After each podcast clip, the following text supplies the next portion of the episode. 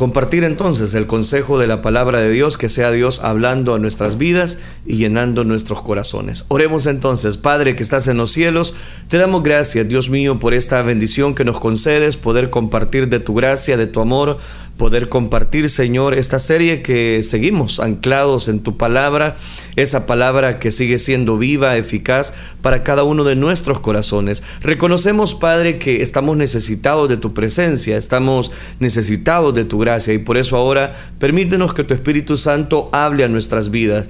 Llega hasta Estados Unidos a través de esta transmisión, a través de República Dominicana, a través de Canadá, Guatemala, donde quiera que la señal esté llegando en aquellas personas que están decidiendo quedarse en esta transmisión de Facebook y poder así encontrar, Señor, el oportuno socorro que sus vidas están necesitando. Gracias, Cristo Jesús. Amén, Señor, y amén.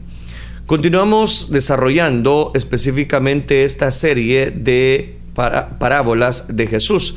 Dios ha sido misericordioso y por lo tanto es importante reconocer que a través de de su palabra podemos encontrar el beneplácito de esta bendición.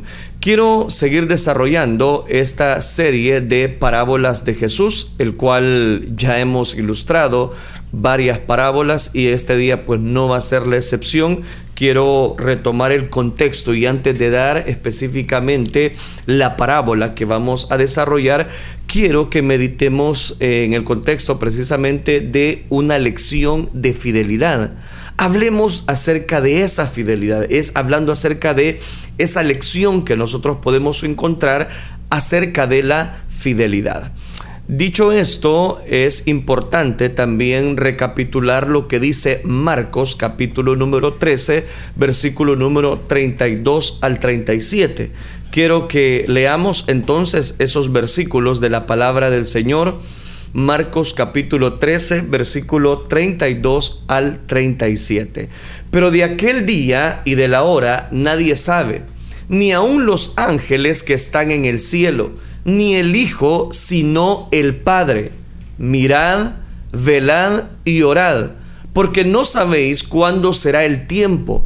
Es como el hombre que yéndose lejos dejó su casa y dio autoridad a sus siervos y a cada uno su obra, y al portero mandó a que velase. Velad pues, porque no sabéis cuándo vendrá el Señor de la casa, si al anochecer o a la medianoche o al canto del gallo o a la mañana, para que cuando venga de repente no os halle durmiendo y lo, que vos, y lo que a vosotros digo, a todos los digo. Y repite, velad. Dejamos hasta ahí la lectura. El Evangelio de Mateo se estructura cuidadosamente para que su relato está bien detallado del ministerio público de Jesús. Se encuentra entre los dos más grandes discursos de nuestro Señor Jesucristo, el sermón del, el sermón del monte y el discurso en el monte de los olivos. Mateo 5 presenta el registro específicamente de Mateo de la enseñanza de Jesús en el Sermón del Monte. Este sermón que abarca tres capítulos enteros es el registro más largo, sin interrupciones, de las palabras de Jesús en cualquier lugar en las escrituras. De ninguna manera fue este el primer suceso en el ministerio terrenal de Jesús. Las mejores cronologías lo colocan alrededor de un año y medio después del bautismo de Jesús. Es decir, cerca del punto medio de su ministerio que duró aproximadamente tres años y medio. Pero eh, es un lugar apropiado para que Mateo comenzara eh, a, darnos las pautas que maravillosamente resume el contenido de las enseñanzas de Jesús. Y hay un detalle que nos ayuda a que consideremos todo lo demás eh, que hizo bajo una luz muy clara. Por eso es interesante y por eso tomé específicamente este evangelio. También hay que mencionar que el Evangelio de Mateo organiza los diversos acontecimientos de la vida y del ministerio de Jesús. Es cierto, eh, eh, eh, teológicamente voy a decirlo, resalta las lecciones claves en los principales discursos, cinco de ellos en total lo registra en el capítulo número 10 y hay, hay una comisión que poco a poco se va ampliando acerca de Jesús, acompañado precisamente con sus doce discípulos. ¿Por qué estoy mencionando todo esto o estoy haciendo un pequeño análisis de Mateo? Porque es en el capítulo 13 hay una larga y serie de parábolas sobre el reino y en el capítulo 18 una lección prolongada sobre tener fe como un niño. Por último, hacia el final del Evangelio, justo antes de la descripción del arresto y crucifixión de Jesús, Mateo lleva su narración al ministerio de enseñanza formal de Jesús a fin de que el discurso específicamente en el Monte de los Olivos, aquí Jesús sentado en la cima del Monte de los Olivos, habla en privado a sus discípulos, más cercanos, esos discípulos que habían tenido una consideración estrecha con Jesús y Jesús para con ellos. Y respondiendo a esas inquietudes, a preguntas que surgen acerca de qué señal específicamente eh, ellos encontrarían hablando acerca de la venida y del fin de este siglo. Tal como se observó específicamente eh, la semana anterior en este estudio que estamos desarrollando de las series parábolas de Jesús, el registro de Mateo del Sermón del Monte contiene solo una parábola muy breve que comprende los cuatro versículos finales de el capítulo número 7. Esta parábola de los dos cimientos ilustra lo necio de escuchar las palabras de Jesús y no creerles. En contraste, el discurso del Sermón del Monte en los olivos, más bien en el Monte de los Olivos, contiene muchas parábolas, algunas muy cortas y más complejas. Estas incluyen el cuerpo muerto y las águilas, usando la metáfora, la higuera, el dueño de la casa, los siervos sabios y los malvados, la parábola conocida también de las diez vírgenes, los talentos y las ovejas específicamente. En este capítulo quiero examinar específicamente bajo esta serie de parábolas de Jesús ocupar los próximos programas para hablar de tres parábolas, las más largas de esta serie. Los siervos sabios y malvados en primer lugar. En segundo, las diez vírgenes y los talentos. Esas tres historias enlazan en Mateo capítulo 24 y capítulo 25. Deliberadamente se dicen en estrecha específicamente eh, secuencia y juntas hacen un solo y simple punto sobre la importancia de la fidelidad a la luz del retorno de Jesucristo. Ambas parábolas nos muestran y tienen que ver en un sistema escatológico. El discurso del Monte de los Olivos es uno de los pasajes más maltratados de todas las escrituras. Déjeme le explique, tranquilo. Algunos intérpretes relatan todo el discurso, casi, voy a decirlo de esta manera, de una manera irrelevante.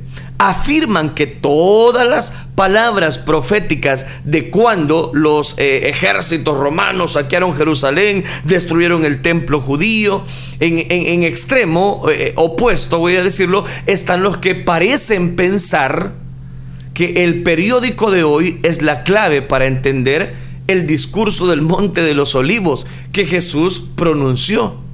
Ellos recorren las noticias diarias de guerras, rumores de guerras y ocupan los versículos para de alguna manera tener un acercamiento para con la gente, meter, voy a decirlo, hasta miedo a pestilencias, terremotos en diferentes lugares, en fin señales, lo mencionan algunos, prodigios mencionan otros, descubrir nuevos informes que parecen encajar con el pasaje se ocupa hoy en día.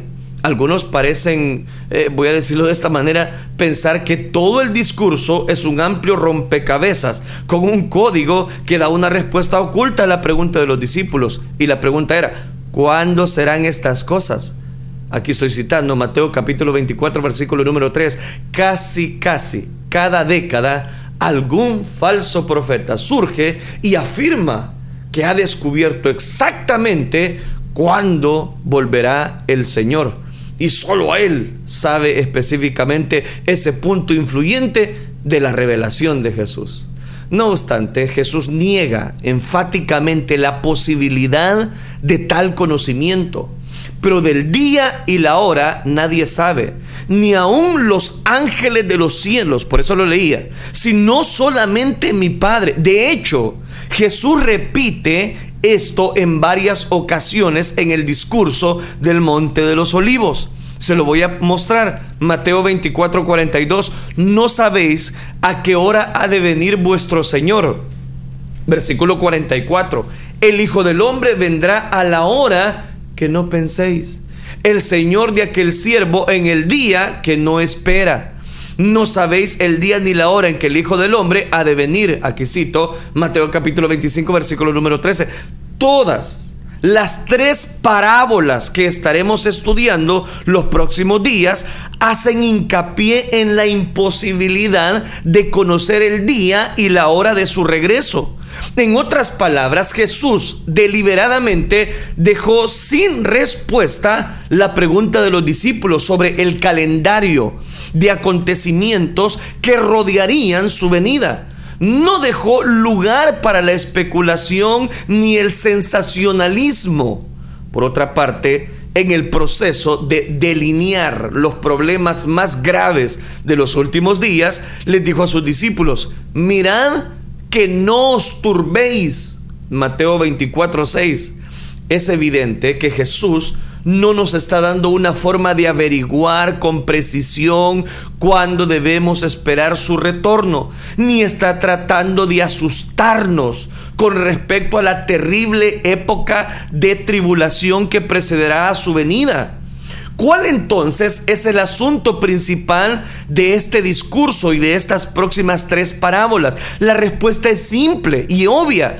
Es una exhortación extendida de Cristo a sus discípulos, exhortándoles a ser fieles hasta que Él vuelva.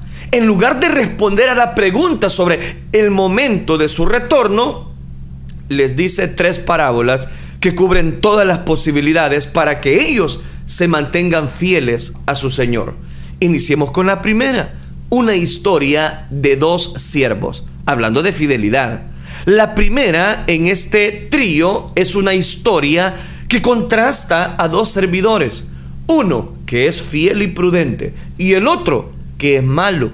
Mateo 24, capítulo 24, versículo 45 al 48, nos narran la historia de estos dos siervos. El verdadero carácter del siervo malo se manifiesta rápidamente cuando el Señor se va eh, por una temporada. Él se dice a sí mismo que el Señor no va a volver pronto y no va a volver y quizás hay que hacer esto, hay que hacer lo otro. Esta creencia elimina todo sentido de la rendición de cuentas de su mente y anda fuera de control, anda haciendo, deshaciendo, anda haciendo lo otro. Leamos los versículos. Versículo número 45 de Mateo capítulo 24. ¿Quién es pues el siervo fiel y prudente, al cual puso su Señor sobre su casa para que le dé el alimento a su tiempo? Bienaventurado aquel siervo al cual cuando su Señor venga le haya haciendo así. ¿El qué? De cierto os digo que sobre todos sus bienes le pondrá. Pero si aquel siervo malo dijera en su corazón, mi señor tarda en venir y comenzaré a golpear a sus consiervos, a maltratar a la esposa, aún a comer y a beber con los demás borrachos, vendrá el señor de aquel siervo, dice Mateo, en ese día que no espera y a la hora que no sabe, y lo castigará duramente y pondrá su parte con los hipócritas. ¿Sabe dónde estoy leyendo? Por si se me quedó. Estoy leyendo Mateo capítulo 24 versículos 45 al 51. Déjeme terminar. Y pondrá su parte con los hipócritas. Allí será el lloro y el crujir de dientes. Entonces note, tenemos un siervo fiel, prudente y un siervo malo. El contraste entre estos dos servidores es deliberadamente extremo. El siervo fiel y prudente entiende que la ausencia del Señor en realidad aumentaba la carga de responsabilidad sobre él. Tenía que trabajar más duro y ser más consciente que nunca porque había que al final tendría que rendir cuentas. Si su señor no estaba, tendría que rendir cuentas siempre, porque tarde o temprano el dueño de aquella casa, el dueño de aquella viña, el responsable, iba a llegar. Ya sea que el señor llegara tarde o temprano, o temprano y tarde, según el orden que usted quiere, este siervo fiel quería encontrarse cumpliendo con paciencia sus deberes. Pero el siervo malo vio la ausencia del maestro como una oportunidad para irse de fiesta. Uh, y ahora sí, démosle con todo, se ha ido el dueño de la casa, vamos, hagamos y deshagamos. Ese es el siervo malo. Él se quitó toda la restricción y eludió cualquier responsabilidad porque no lo estaban viendo, porque no habían cámaras. Hizo todo lo que su corazón malvado le inclinaba a hacer, porque no había nadie para verlo. No tenía sentido de responsabilidad.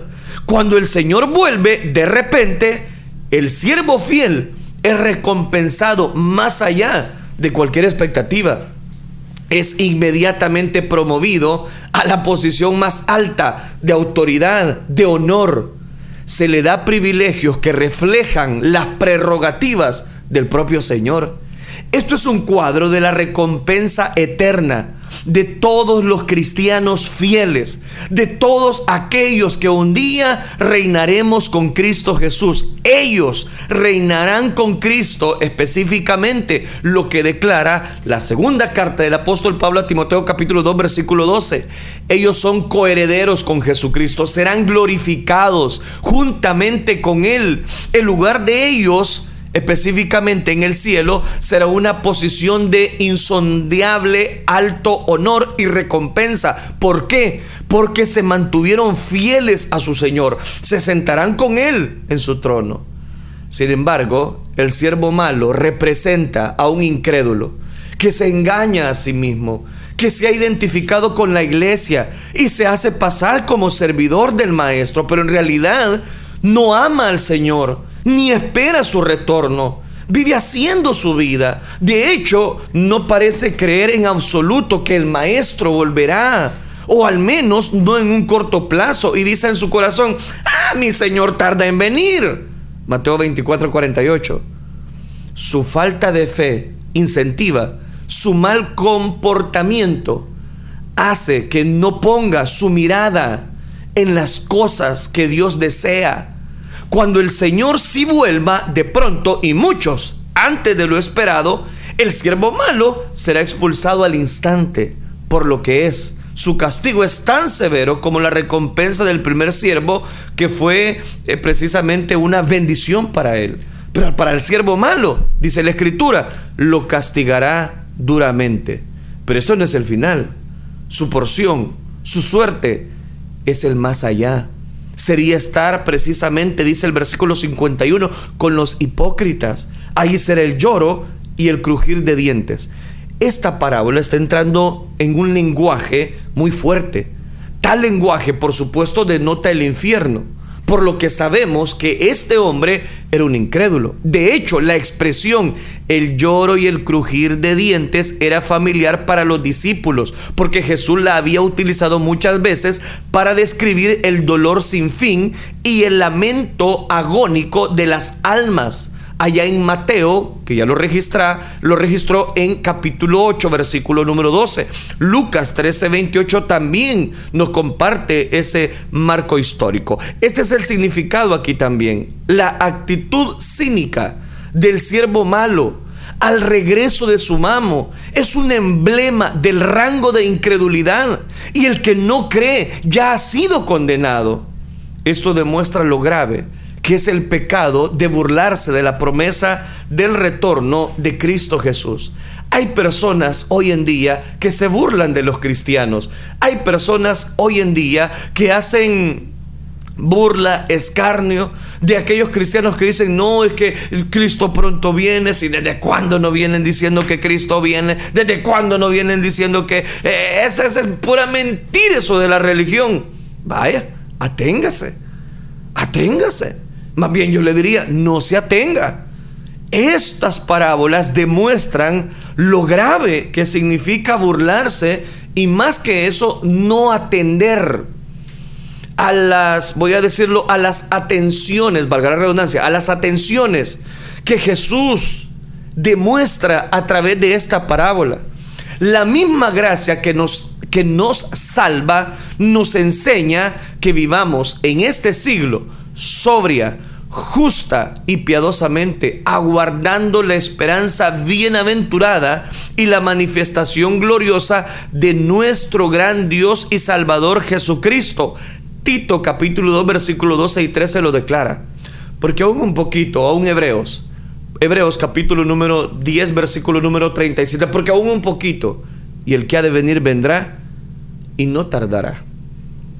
No se burle, amigo, no se burle de los cristianos un día esa flecha inesperada le va a llegar a su corazón.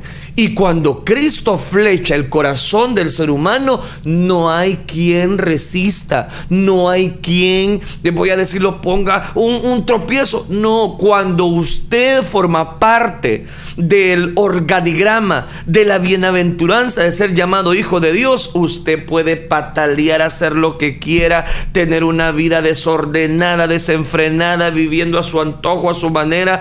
Pero si usted está en los planes de Dios, pues Dios lo va a traer a su redil. Si no, pregúntele a todas aquellas personas que Dios ha rescatado. Si no, pregúntele a todas aquellas personas que un día pertenecieron a pandillas, pertenecieron al alcoholismo, pertenecieron a una vida alegre, le dicen ellos, pertenecieron a un sinfín de cosas. Ahora, ¿qué tienen? Tienen a Cristo Jesús en su corazón. De modo que si alguno está en Cristo, nueva criatura es. Aquí está la clave para entender la parábola. La misma gracia que nos salva nos enseña a mantenernos firmes ante la adversidad. Esta es la lección que se resalta en esta parábola. El retorno de Cristo es inminente. Esto significa que podría suceder en cualquier momento. El Señor está cerca. La venida del Señor se acerca. El juez está delante de la puerta. Nada se interpone en el camino del retorno inmediato de nuestro Señor. Y se nos enseña en varias ocasiones en las escrituras que debemos estar listos, expectantes, ocupados, obedientes, leales, totalmente preparados. La pregunta surge a mitad de esta reflexión. ¿Y usted qué tan fiel ha sido a Dios? ¿Y usted está preparado? Usted tiene ya listo su traje para subir a las bodas del Cordero. Usted ya está listo, cristiano, usted está listo. ¿O qué? Se fue descuidando. Esta parábola nos muestra que había un siervo fiel y prudente y había un siervo malo. El siervo malo dijo, no, mi señor tarda en venir, yo mejor me voy a, a, gozar de la vida, voy a ocupar mi juventud, voy a hacer esto, voy a hacer lo otro. Y resulta que su señor llegó y no lo halló porque no estaba preparado, porque no estaba listo para esta fiesta, para esta algarabía, para esta alegría. Resulta entonces interesante que muchas personas no se mantienen, nada se interpone en el camino de nuestro Señor Jesucristo. Si usted está en los planes de Dios, haga lo que haga, ponga resistencia que quiera poner, Dios lo va a alcanzar. Por eso, mis queridos hermanos que me están escuchando, si usted tiene algún familiar que todavía no ha dado ese paso de obediencia, tranquilo, siga orando por él. Mire, Dios puede romper aún las cadenas más gruesas que usted conoce. Dios puede romper aún, eh, voy a decirlo, aún esos yugos que se, que se, que se ponen pues muy fuertes. Dios los puede romper. Dios puede llegar a niveles inimaginables. Porque no sabéis a qué hora ha de venir vuestro Señor, dice Mateo 24, 42. Veamos la segunda parábola, las diez vírgenes. La división de capítulos 24 y 25 hace una interrupción artificial en el flujo de la narración. Las divisiones de capítulos y versículos, por supuesto, no son parte del texto inspirado. Quiero explicar eso. Fueron añadidas alrededor del siglo 13 no hay interrupción o interludio entre la parábola de los siervos y la historia que sigue. Y es importante leerlas de esa manera. Las dos parábolas van de la mano. haciendo hincapié en diferentes aspectos de una misma lección clave. La parábola de los dos siervos enfatiza el punto de que no debemos asumir que Cristo demorará su venida, sino estar preparados cuando regrese en cualquier momento. La parábola de las diez vírgenes sabias o de las vírgenes sabias y necias sigue de inmediato y simplemente invierte el punto.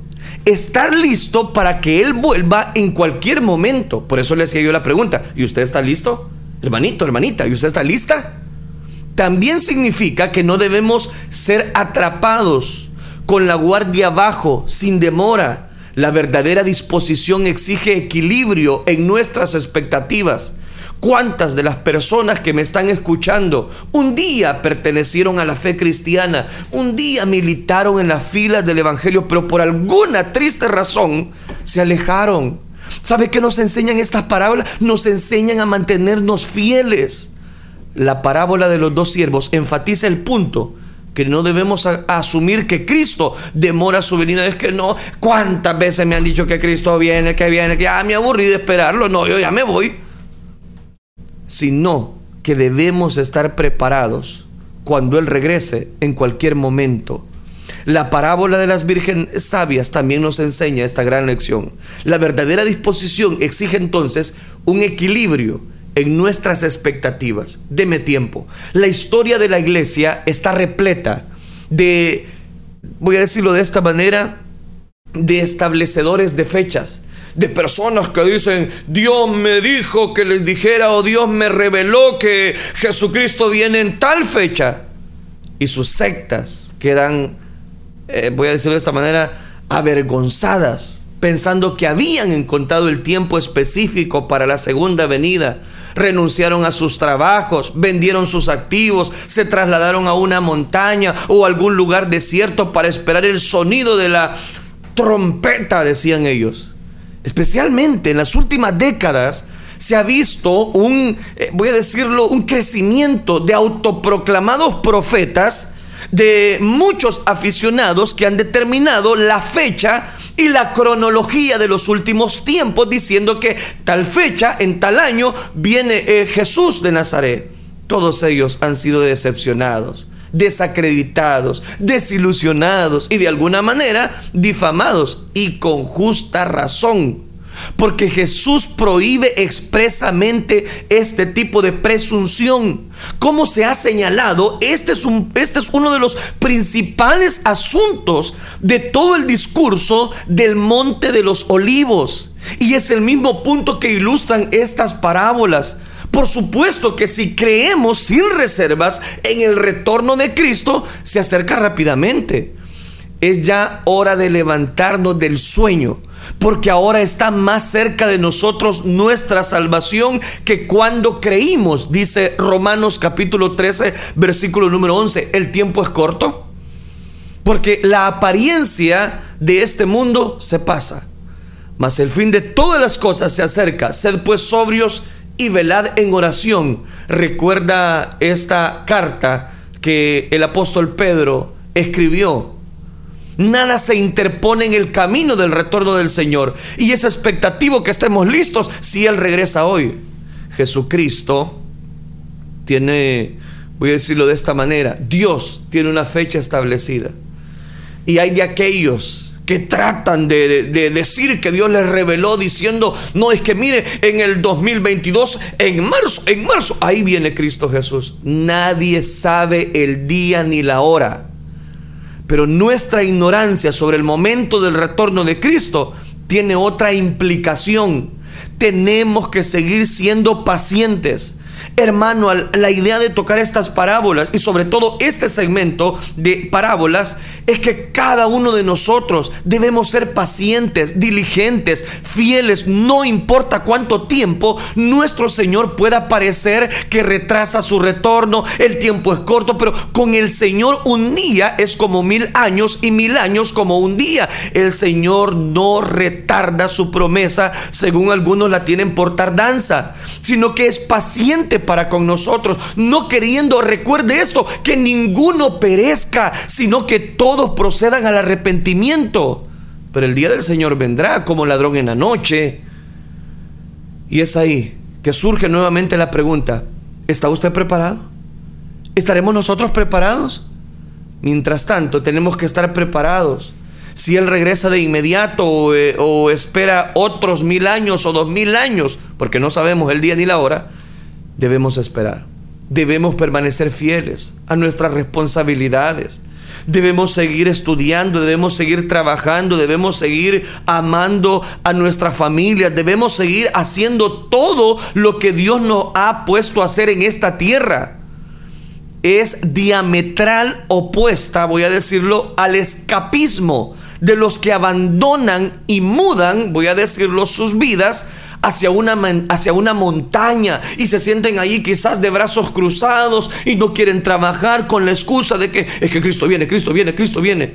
No, hombre, haga lo que tenga que hacer, esperando que suene la trompeta con el fin de ilustrar por qué tenemos que estar preparados en caso que su venida se retrase. Jesús cuenta una parábola. ¿Y sabe cuál es la parábola? La que yo le quiero comentar ya no tengo mucho tiempo, pero la voy a dejar un poquito iniciada. Diez vírgenes. Estas son diez damas de honor en una boda. Por costumbre, solo solteras servían como damas de honor. Esta que Jesús está específicamente describiendo es una gran fiesta de bodas. Es una gran algarabía de una boda con un número inusualmente grande de participantes, lo que da a entender que se trata de familias ilustres. Es una ocasión muy importante. Pero la boda está plagada de una serie de problemas que ninguna novia desearía. Se está haciendo muy tarde. El novio aún no ha llegado. Mire qué problema. Las damas de honor se han dormido y las lámparas ceremoniales se apagan. La mitad de ellas vinieron sin aceite adicional, por lo que les era imposible volver a llenar sus lámparas. Y sin lámparas adecuadas, no podían llevar a cabo la tarea sencilla que se supone debían hacer. Aquí está la parábola en palabras de Jesús. Quiero citarle Mateo capítulo 25, versículos del 1 al 13. Entonces el reino de los cielos será semejante a diez vírgenes que tomando sus lámparas salieron a recibir al esposo. Cinco de ellas eran prudentes y cinco eran insensatas. Las insensatas tomando sus lámparas no tomaron consigo aceite, mas las prudentes tomaron aceite en sus vasijas juntamente con sus lámparas. Y tardándose el esposo, cabecearon, cabecearon todas y se durmieron. Y a la medianoche se oyó un clamor.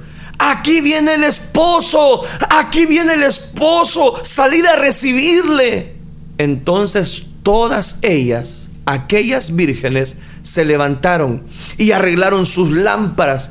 Y las insensatas dijeron a las prudentes, danos de vuestro aceite porque nuestras lámparas se apagan. Mas las prudentes respondieron diciendo, para que no nos falte a nosotras y a vosotras, id más bien a los que venden y comprad para vosotras mismas. Pero mientras ellas iban a comprar, vino el esposo, y las que estaban preparadas entraron con él a las bodas, y se cerró la puerta. Después vinieron también las otras vírgenes diciendo, Señor, Señor, ábrenos. Mas él respondiendo dijo, de cierto os digo que no os conozco. Velad pues, porque no sabéis el día ni la hora en que el Hijo del Hombre ha de venir. Una boda a medianoche marcaba el retraso, precisamente quizás, voy a decirlo, del novio. Pareciera extraño y absolutamente desastroso en la mayoría de las culturas del siglo XXI, pero el escenario de Jesús describe seguramente eh, no sonaba extraño en los oídos de los discípulos, en aquella cultura, cuando el Señor contó esta parábola.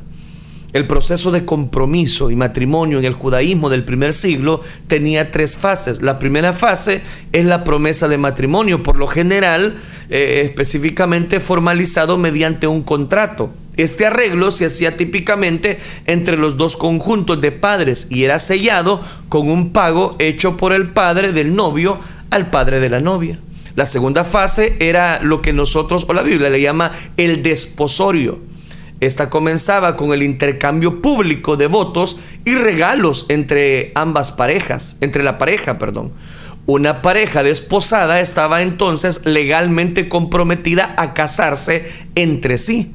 La unión no podía ser rota, eso era el desposorio, excepto por el divorcio de Mateo capítulo 1 versículo 19. Pero el matrimonio no se consumaba hasta después de la tercera fase, la fiesta de bodas. Esa es la parábola.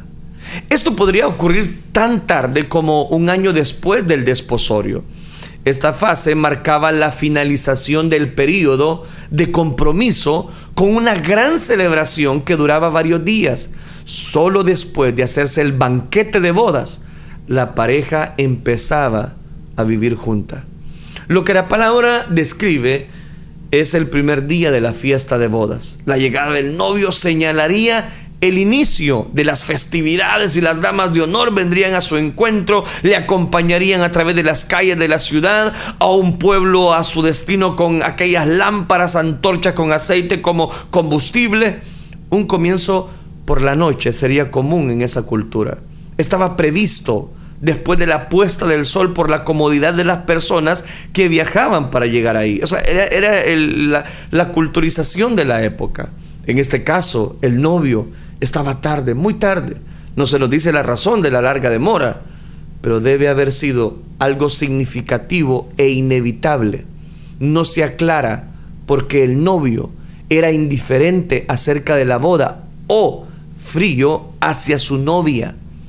Porque cuando por fin llegó a la medianoche, no estuvo dispuesto a esperar un minuto más para iniciar la ceremonia.